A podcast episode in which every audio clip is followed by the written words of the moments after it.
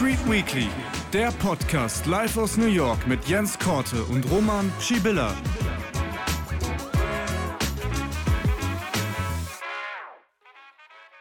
Hallo und herzlich willkommen zu einer neuen Ausgabe Wall Street Weekly live mit Jens Korte aus New York. Er ist heute wieder zugeschalten. Jens, dann hole ich dich mal dazu.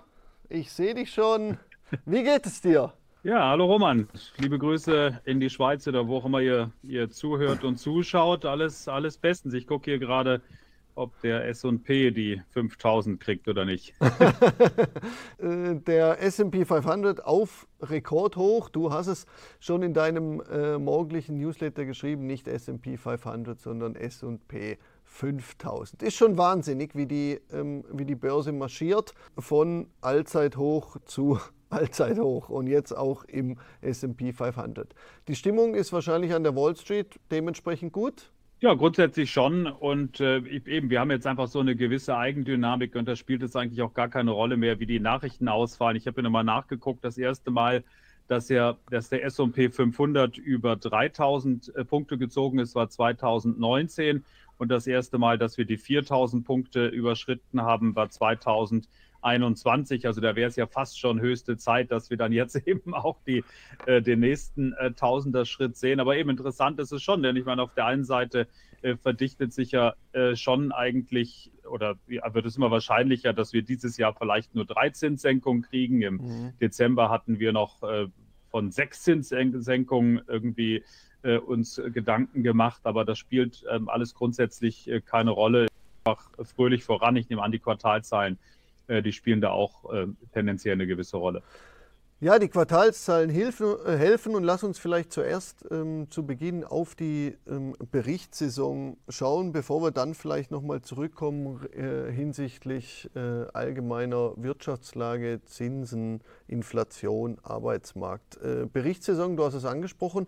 Insgesamt läuft es eigentlich recht gut. Ich finde, es gibt ähm, einige ja, sogenannte Ausreißer. Äh, nehmen wir zum Beispiel äh, Palantir, die 30 Prozent nach oben sind, oder äh, auch, ähm, auch andere Tech-Aktien, die weiter äh, nach oben ziehen, auch hier in Europa. Äh, nehmen wir Eli Lilly, über die wir hier auch schon oft gesprochen haben, super Zahlen gebracht, auch mhm. dort geht es weiter hoch. Aber es gibt dann auf der anderen Seite auch ein paar, die ähm, doch auch eher mit dem Ausblick so ein bisschen enttäuschend. Ähm, zum Beispiel nehmen wir eine McDonald's die den Markt nicht überzeugen konnten. Insgesamt, Berichtssaison, wie, äh, auf welche Titel hast du da so primär geschaut? Was, äh, was bewegt dich da am meisten? Ja, also grundsätzlich ähm, denke ich schon, dass ähm, die Technologieunternehmen eigentlich überzeugt haben. Also es gab vielleicht den einen oder anderen kleinen Schönheitsfehler.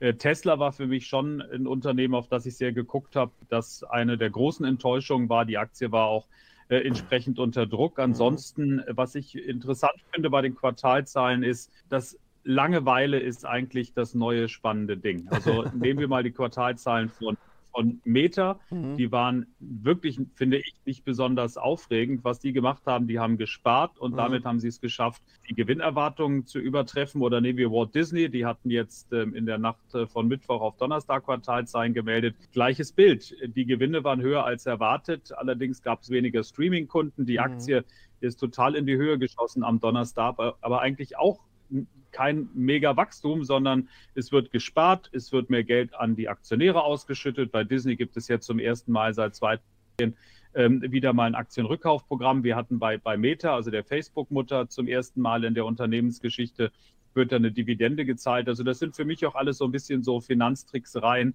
um die Investoren happy zu machen. Aber so das mega, mega Wachstum habe ich da nicht unbedingt gesehen. Aber das sind so einige äh, Dinge, die ich interessant fand. Und, und eben, wie du sagst, die Berichtssaison an sich hat, ähm, hat überzeugt. Und das ist, glaube ich, momentan so ein bisschen der Nährboden äh, für die Rekorde, die wir sehen.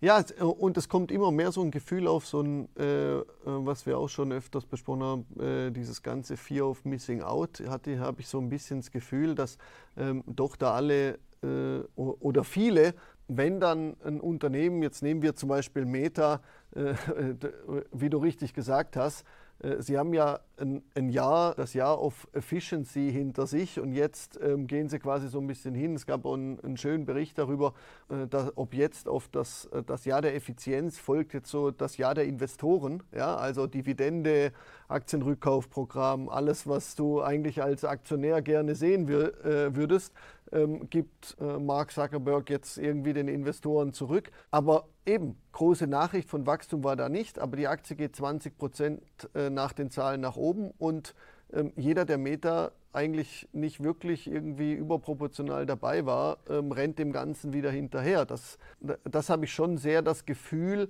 dass gerade bei den Aktien, die eben so nach oben ausbrechen, dass dort nochmal richtig nachgekauft wird, weil viele einfach da nicht mit dabei sind. Roman, ich meine, das, das ist für mich halt auch so ein Punkt. Es ist egal, ob nach oben oder nach unten, es ist einfach alles unglaublich extrem. Also nimm mhm. zum Beispiel mal die Mutter von Snapchat, also von, mhm. äh, von Snap. Ja, die haben die Erwartung ganz leicht verfehlt. Ja, der Ausblick fällt ein bisschen verhalten aus, aber es waren eigentlich keine Katastrophenzahlen. Mhm. Was macht die Aktie? Die, die bricht an einem Tag um 30 Prozent ein oder Meta, du hast es mhm. angesprochen, die haben alleine an einem Tag, was war das? Ich glaube 197 Dollar an Marktwert zugelegt. Ja. Das ist noch keinem Unternehmen in der Geschichte der Wall Street gelungen. Also das sind einfach diese Extrem- oder Palantir. Ich glaube, du bist, also ich äh, sag gerne gleich einen Takt dazu. Ich glaube, du bist so ein, so ein stiller Palantir-Fan, ähm, aber vielleicht täusche ich mich da auch. Aber ich fand die Zahlen jetzt auch nicht so, so super, super genial. Ja, die machen jetzt nicht mehr nur Geschäfte mit Geheimdiensten und der US-Regierung, sondern gehen jetzt halt auch ein bisschen mehr auf den Commercial Market. Und dann haben sie irgendwas angedeutet, dass sie jetzt auch ein bisschen mit künstlicher Intelligenz was machen. Aber auch da einfach, einfach eine, eine irre Kursreaktion, also nach, nach oben. Und das ist für mich eben schon auch, auch erstaunlich, dass man das Gefühl hat, man muss alles an einem Tag sofort entweder nachholen oder eben nach unten prügeln. Also diese Extreme äh, das, das, ist schon, das ist schon sehr auffällig im Moment. Ja, ja, diese Extreme sind äh, da und ja, ich bin ein, äh, ein großer Fan von Palantir und oute mich da auch gerne und äh, ich, äh, ich habe mit großem Wohlwollen die Zahlen äh, auch verfolgt, habe mir da ein bisschen näher das Ganze angeschaut. Du hast es richtig gesagt, sie haben neue Geschäftszweige aufgemacht, was mich dort einfach extrem überzeugt. Äh, sie produzieren Cash ohne Ende, sie haben so viele neue Kunden akquiriert. Aber das zeigt einmal mehr, oder? Genau das meine ich. Und da kommt eine Aktie, ja, die Zahlen waren gut, ähm, normalerweise gehst du so von 4, 5 Prozent äh, ähm, Steigung aus und die Aktie macht irgendwie 20, 30 Prozent, jetzt in kürzester Zeit irgendwie 40 Prozent. Das ist schon brutal und genau das meine ich, oder? Es ist nicht mehr nur so Fear of Missing Out bei den Magnificent Seven, du musst irgendwie dabei sein, sondern es geht dann äh, an vielen Stellen einfach ähm, wirklich ins Extreme und das äh, drückt den Markt natürlich ähm, nach oben und da jetzt so ein bisschen den Schwenk zur, zur, zur allgemeinen Marktlage, zur Wirtschaft, äh, zum Arbeitsmarkt, zu den, äh, zur Zinspolitik. Gibt es nicht, also mit jedem Rekord, das wir jetzt sehen in den Indizes, wird die Fallhöhe natürlich immer größer. Und die Enttäuschung, dass wir dann vielleicht doch keine Zinssenkung oder du hast es eingangs gesagt, von sechs auf drei und vielleicht irgendwie auf gar keine Zinssenkung äh, in diesem Jahr kommen. Ist da nicht das Potenzial für eine Enttäuschung mittlerweile extrem hoch? Auf der einen Seite ja. Ähm, ich habe mal geguckt, also der SP 500 hat jetzt im Moment knapp 5% zugelegt in, in diesem Jahr. Also das, das Jahr ist jetzt einen guten Monat alt und normalerweise in den letzten zwei Jahrzehnten hatten wir den S&P im Schnitt mit einem Plus von 9 Prozent. Also das heißt, wenn man das jetzt so rechnet, würde man sagen, wir haben schon über die Hälfte der Kursgewinne, die wir für dieses Jahr statistisch erwarten können, haben wir eigentlich schon aufgebraucht. Gut, letztes Jahr ist der S&P nicht 9 Prozent gestiegen, sondern 24 Prozent. Ja. Und eben, wir sind 3000, 4000, 5000. Also ich meine natürlich, die, die, die Luft wird immer dünner und, und jeder erwartet eigentlich, dass mal irgendwie der Taucher kommt, aber jeder sagt auch gleich, wenn der Taucher da ist, dann ist endlich die Gelegenheit gekommen, ein bisschen günstiger einzusteigen. Also es ist schon, ähm, der Optimismus ist, ist unglaublich hoch. Und wie wir beide wissen, ähm, wenn der Optimismus ähm, auf dem All-Time-High ist, ist die Wahrscheinlichkeit ähm, relativ, also zum einen mal ist es dann relativ klar, dass eigentlich mehr oder weniger alle investiert sind, wenn alle so optimistisch sind. Und dann, wie du sagst, ist die Fallhöhe natürlich da, äh, dass es halt eben auch mal, ähm, auch mal in die andere Richtung schlägt. Aber ich erwarte das eigentlich schon seit einem halben Jahr und bisher ist es noch nicht, oder seit einem halben Jahr vielleicht nicht, aber seit, seit ein paar Monaten erwarte ich mhm. das eigentlich schon und bisher ist es noch nicht eingetreten. Wobei, also ganz, ganz kurz nur und, und dann, und dann lasse ich, lass ich dich was sagen. Nur ich habe, was ich stand, historisch gesehen habe, ist, dass der Februar eigentlich ein, ein, einer der miesesten Börsenmonate des Jahres ist und normalerweise setzen die Kursverluste im Februar aber eher in der zweiten Monatshälfte ein. Also das mhm. würde bedeuten, äh, dass wir da vielleicht in der Tat kurz davor stehen, dass wir, äh, dass die Stimmung am Markt kippt. Ja, ähm, Anzeichen dafür gibt es eigentlich noch keine. Ähm, deshalb mal schauen, wann das kommt. Aber für mich ist es einfach wieder, äh, wieder einmal mehr. Also wir hatten das schon im,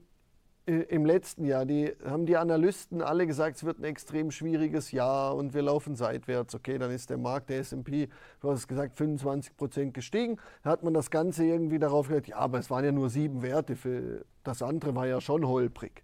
Ja, jetzt stehen wir da und es hieß so, ja, bis zur Wahl das wird sehr volatil, das wird sehr ähm, schwankungsfreudig und dann, wenn die Wahl durch ist, dann sollte der Markt eigentlich statistisch und wenn man sich die Wahljahre anschaut, dann nochmal hochgehen. Jetzt sind wir wie, jetzt sind wir schon 5% im Plus. Ja? Äh, äh, irgendwie äh, der Markt rennt, alle rennen hinterher. Für mich ist das mehr oder minder so, wir hatten ja jetzt äh, die Notenbank-Sitzung, danach sind wir so ganz leicht, hat der Markt ja doch negativ reagiert, aber am nächsten Tag war wieder alles irgendwie wie vergessen. Neue Käufer im Markt, mhm. der Markt hat es wieder angeschoben. Also momentan sehe ich das nicht. Was eigentlich, außer es kommt jetzt natürlich irgendein schwarzer Schwan von der, von der Seite reingefahren. Aber momentan sehe ich nicht, warum der Markt nicht weiter laufen sollte. Nee, ich, ich würde, ich würde, also ich, ich weiß es natürlich auch nicht. Was ich halt schon sehe und, und ist, ich finde es immer noch, und ich versuche das auch noch ein bisschen zu fassen, da werden wir mit Sicherheit auch hier nochmal weiter drüber uns, uns austauschen, auch ein bisschen tiefer, aber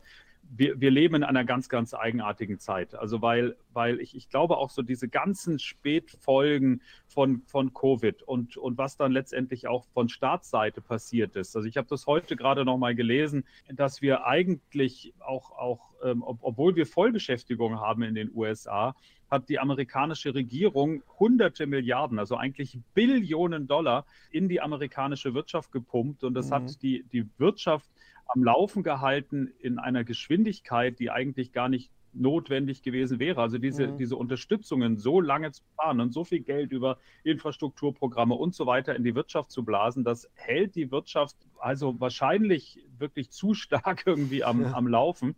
Und es kommen da eigentlich zu viele Impulse auch, auch aus ein, die, wenn man sich die Wirtschaftslage an sich momentan anguckt, gar nicht unbedingt äh, nötig wären. Also ich glaube, das erklärt es zum Teil, weshalb wir so ein unglaublich hartnäckiges Wachstum sehen. Ich meine, nimm dir die Arbeitsmarktdaten letzte Woche. Ja. Ähm, über 300.000 Jobs. Ich meine, das ist, das ist verrückt gewesen. Doppelt so viele Jobs wie erwartet.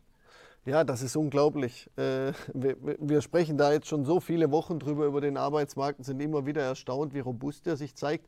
Du hast diese Woche noch einen interessanten äh, Link gepostet bei, äh, bei LinkedIn, was ich gesehen hatte, hinsichtlich dem Arbeitsmarkt und, und Effizienz. Ich fand das noch ein ganz guter Punkt, weil ähm, die Frage kommt ja schon oder die stellt sich zunehmend, was hält den Arbeitsmarkt so robust? Du hast es jetzt gesagt, ja, es sind sicherlich ganz, ganz viele Stimuli, die es in den vergangenen äh, Monaten und Jahren gab, egal ob von Regierungsseite oder zu Covid-Zeiten. Aber trotzdem, dass der Arbeitsmarkt, eben du sagst es, 300.000 neue Stellen, irgendwie 150 oder so war, ähm, war äh, erwartet. Also ähm, hat es auch damit was zu tun, dass einfach vielleicht insgesamt wir irgendwie an Effizienz gewonnen haben? Ja, ich meine, das ist auf alle Fälle ein interessanter Gedanke. Ich meine, Roman, den Artikel hat meine Frau für Zeit Online geschrieben. Also mhm. natürlich ist das, ist das wichtig und wegweisend.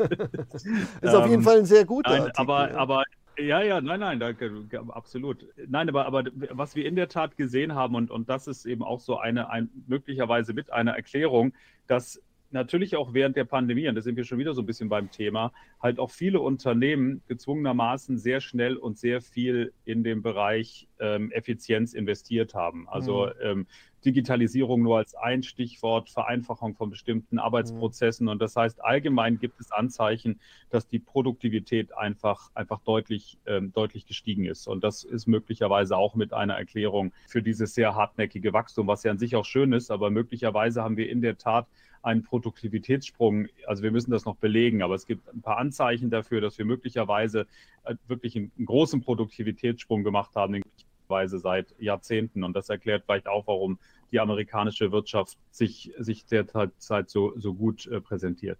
Aber die Frage ist ja dann, an was am Ende des Tages, an was orientiert sich jetzt die Notenbank für den Zeitpunkt, wann sie die Zinsen zurücknimmt? Wir, wir hatten ja oft darüber gesprochen, der letzte Baustein, der eigentlich fehlt, ist jetzt noch ein abklingender Arbeitsmarkt und dann hast du das eigentlich so langsam alles zusammen und dann könnte die Notenbank eigentlich hingehen und sagen, okay, jetzt so langsam äh, bringen wir die Wirtschaft dann wieder in Schwung und werden die Zinsen runternehmen.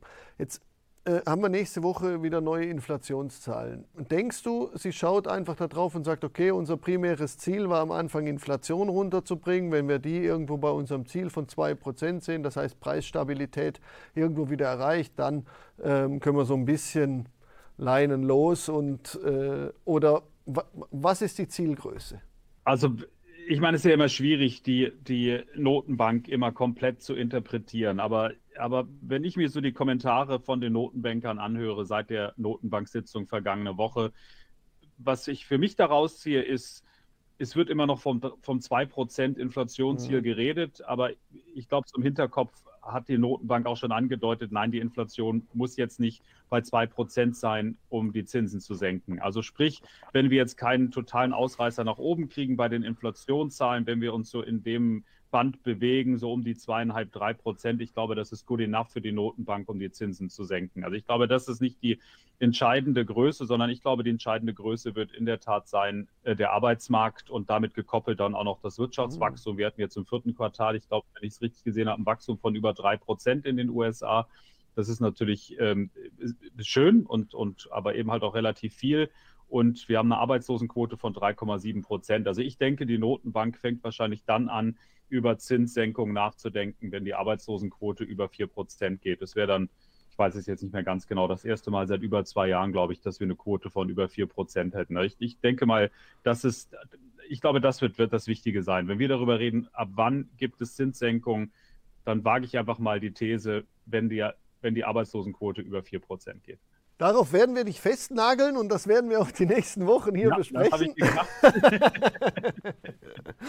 äh, ja, Jens, vielen, vielen Dank. Äh, auch heute gab einige Sachen, die wirklich spannend sind und äh, die es zu diskutieren gilt. Ähm, für euch natürlich auch, wenn ihr ähm, Fragen habt, wenn ihr Anregungen habt, wenn ihr mitdiskutieren wollt. Das ist hier eine Live-Sendung und deshalb äh, könnt ihr natürlich auch die Kommentarfunktion nutzen, ähm, das nächste Mal, wenn ihr dabei seid. Oder auch, wenn ihr jetzt im Nachgang noch Fragen habt oder Themen habt, die ihr ähm, mit uns besprechen, diskutieren wollt, schreibt es einfach bei YouTube unten in die Kommentare. Kommentare. Wir schauen uns das an und nehmen das dann auch beim nächsten Live-Talk hier mit auf. Jens, vielen Dank. Grüße nach New York. Oh sehr spannend, hat, hat, Spaß gemacht und wir hören uns nächste Woche hier genau, wieder. Genau, dann hören wir uns nächste Woche wieder um ähm, Donnerstag um 16 Uhr. Wäre schön, wenn ihr dann auch wieder mit dabei seid und in diesem Sinne gute Börsenwoche und dann auch ein schönes Wochenende. Bis dahin, danke und ciao.